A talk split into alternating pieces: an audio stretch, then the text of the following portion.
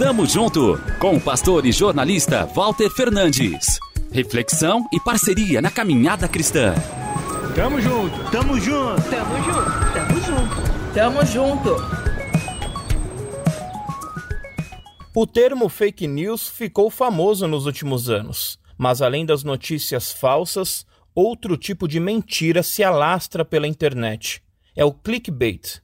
Em português, isca ou caça-clique.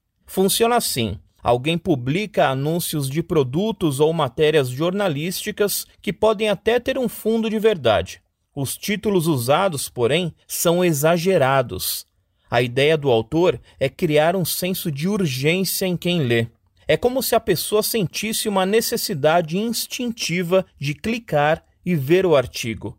Esses dias mesmo estava navegando em um site e me deparei com a manchete: Quer eliminar a gordura abdominal? Experimente este método. Era a propaganda de mais um produto que prometia fazer milagres sem esforço algum de quem o consumia. Há outros canais que trazem notícias como: Alarme! Terremoto sacode a Itália.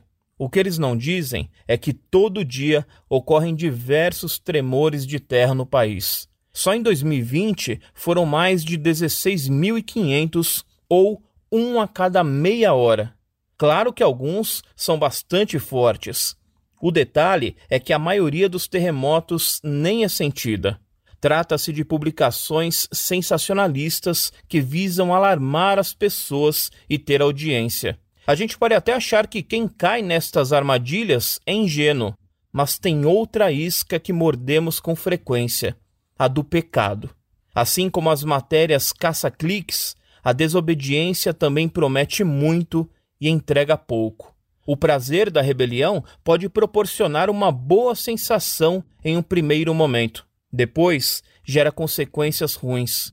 Pior, a vida de transgressão leva à morte espiritual uma eternidade longe de Deus. Por isso, o meu conselho é que você fuja deste anzol maligno. Como resistir? Busque satisfação no eterno. Nele não há engano, engodo, e sim alegria garantida. Tamo junto, avante. Tamo junto com o pastor e jornalista Walter Fernandes. Reflexão e parceria na caminhada cristã. Confira mais em transmundial.org.br e compartilhe.